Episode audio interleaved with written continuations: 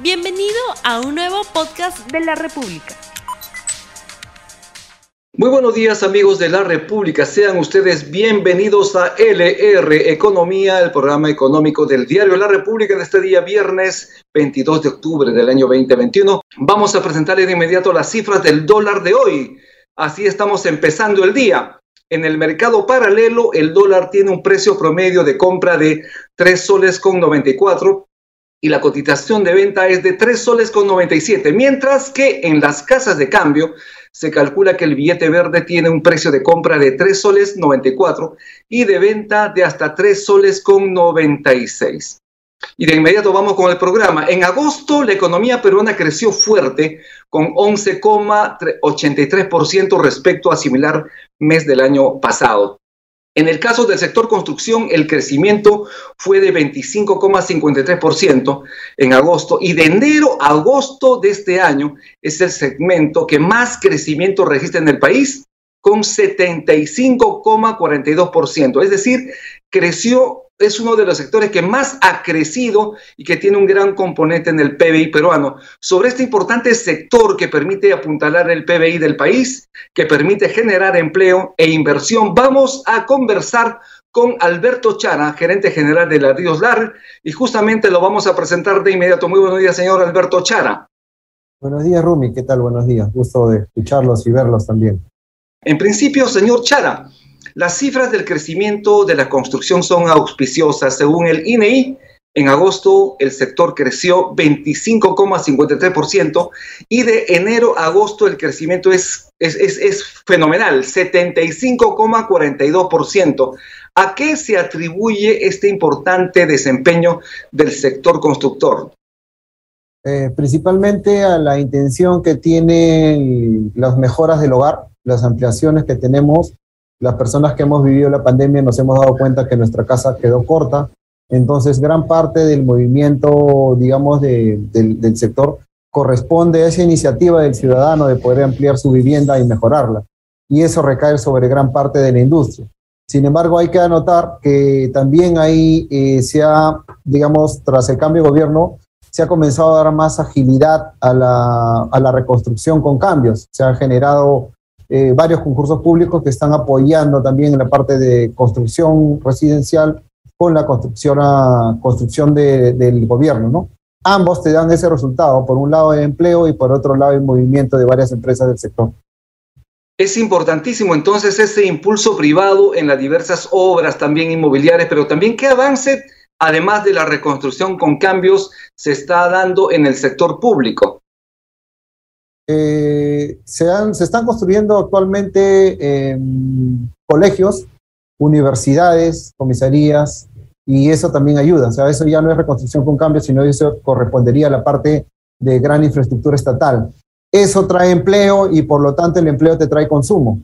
Entonces, digamos que todo mejora a raíz del incremento del empleo del gran sector que arrastra eh, digamos, puesto de trabajo, que es el sector construcción en todos los ámbitos.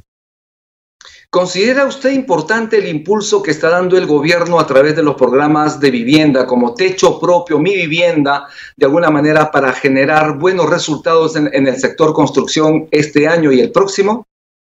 Absolutamente, es un apoyo increíblemente potente para el ciudadano de a pie porque está el programa de Mi Vivienda, Mi Barrio, Mi Casita. Entonces son varios programas con subprogramas que llegan al, general del usuario, ¿no? Al, que requiere la vivienda social, digamos, más barata. Eso apoya a la parte, eh, digamos, mm, más depreciada después de la pandemia. Esto es una ayuda increíble. Los bonos también que, reparte el gobierno, que distribuye el gobierno por los buenos, bonos de buen pagador, ayuda mucho a la economía familiar y eso ayuda también a que se mantenga un buen nivel de consumo. Y en el caso del empleo, ¿cómo está la situación en, este momento? Porque si bien es cierto, hay un crecimiento sostenido de, la construcción en el país que se ve reflejada en las cifras del INAI de agosto, ¿cómo está el empleo? ¿Se traduce este crecimiento en más empleo para más peruanos? Sí se traduce, pero en forma lenta. Recuerde que hay varios factores que eh, hacen que todavía esto sea relativamente lento.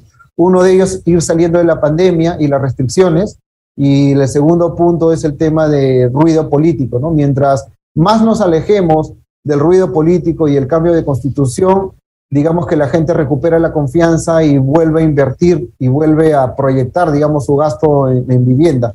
Entonces, estamos atados en, la política económica, que también es una parte importante, ¿no? Mientras menos ruido haya con el cambio de constitución, más confianza se genera. Al, recuperar la confianza, obviamente, se puede lograr que la gente, eh, digamos, vuelva a proyectar gastos o proyecciones de comprar vivienda nueva o de ampliar su vivienda actual.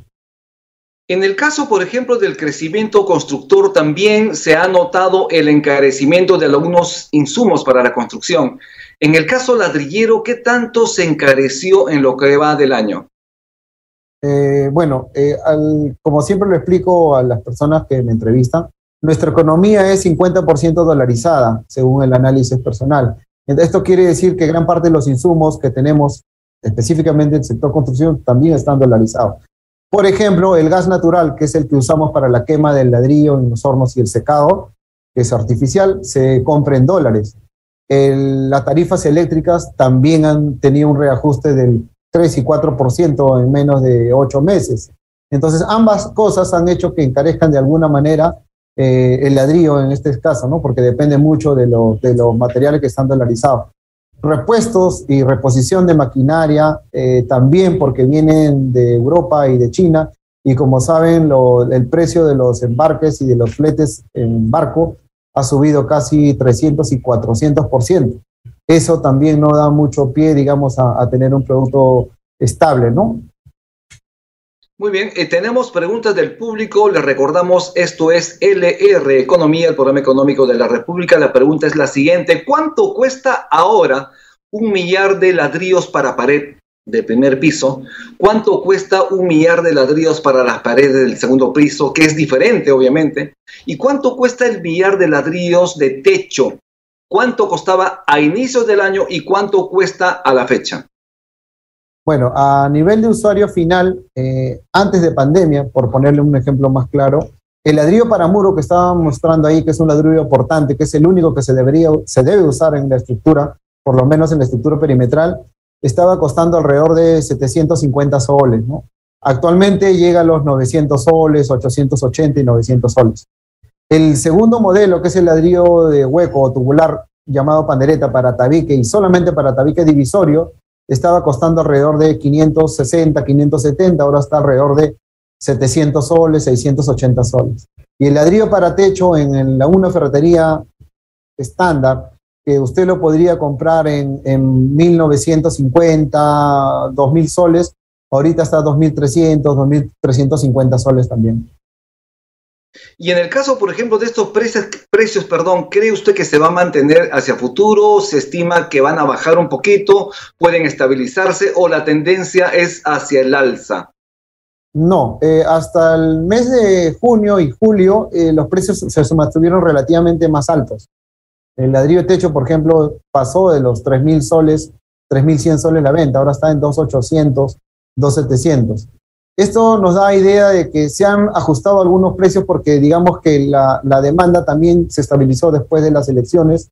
Había un panorama de incertidumbre, algunas constructoras eh, dejaron de proyectar, los, hacer, realizar los proyectos nuevos. Eh, las que usted ve en la ciudad actualmente son proyectos que ya se iniciaron antes de la, antes de la etapa electoral. Entonces esperemos que hasta fin de año y durante el mes de enero y febrero se retomen los proyectos nuevos para impulsar esto. Esto quiere decir que los precios de los productos deberían mantenerse siempre y cuando el dólar veamos que tenemos un dólar por debajo de 4. Si es un dólar por arriba de 4.10 o 4.20, bueno, sería probable, improbable que se mantengan, ¿no? Al contrario. Tenemos preguntas del público, nos señalan los siguientes. ¿Cuáles son las proyecciones que tienen ustedes desde el sector ladrillero para el próximo año?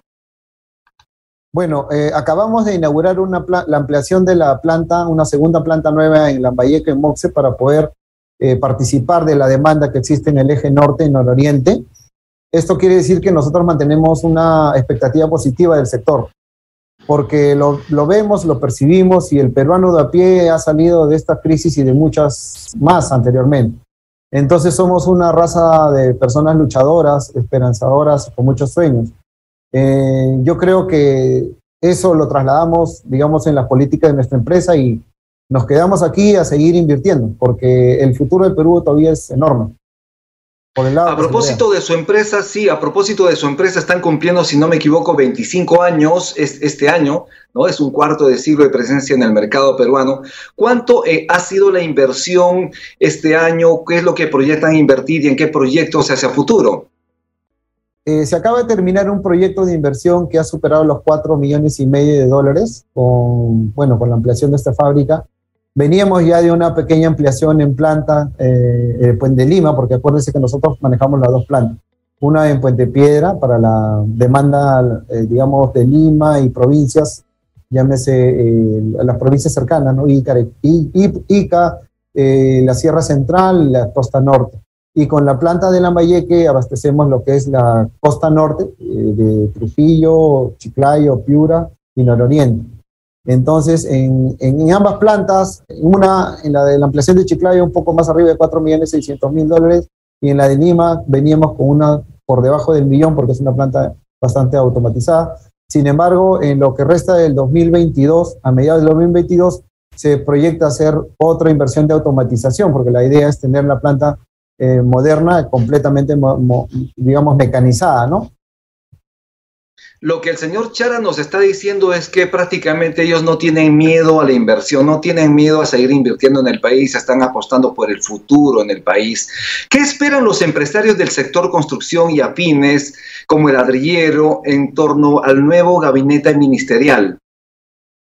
Esperemos que se baje el ruido político, que cesen un poco los enfrentamientos y nos pongamos a trabajar. Se han perdido varios meses de enfrentamientos que no han llevado a nada sin embargo, podemos decir que, eh, digamos, el traslado de los fondos económicos del, Ministerio de Economía hacia los gobiernos regionales y los municipales se ha dado en forma rápida y eso da una buena lectura de la inversión que hay en todas las provincias a nivel nacional.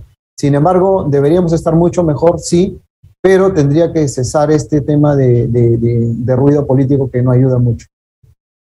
Usted representa un sector formal de la economía, fundamentalmente del sector construcción en el ámbito ladrillero, pero ¿qué tanto impacta la informalidad en el sector ladrillero, en el sector construcción? Ah, en el sector ladrillero tendremos una informalidad comprobada hasta antes de pandemia del casi 70% a nivel nacional. Sin embargo, las cifras de informalidad en general en todos los sectores eh, productivos del país indicaban que estaba alrededor de 75. Eso no ha caído, sigue manteniéndose un nivel alto de informalidad, ya que digamos que el empleo formal se redujo casi de golpe con los tres meses de parada en la pandemia y la gente ha tenido que hacer empresa o industria paralelo a la industria formal por el tema de costos. Entonces yo calculo que en los próximos años debería reducirse la informalidad en 20% para poder, este, poder sobrevivir todos juntos, ¿no? porque la informalidad tiene varios puntos negativos y uno de ellos es el subempleo, el subsalario, el subtodo, ¿no? Entonces no, no lleva al enriquecimiento de la persona ni a la transformación, digamos, económica de una familia. Si bien es cierto que también existe, como usted lo señala, algún porcentaje de informalidad por parte empresarial, pero también hay informalidad por parte del usuario, de las familias, porque las familias recurren a la autoconstrucción. En ese sentido, ¿qué recomiendan los expertos hacer? Porque las familias obviamente no contratan a ingenieros, buscan al maestro de obra que les pueda hacer un muro, una habitación, un cuarto, un baño, etcétera, la ampliación de la casa.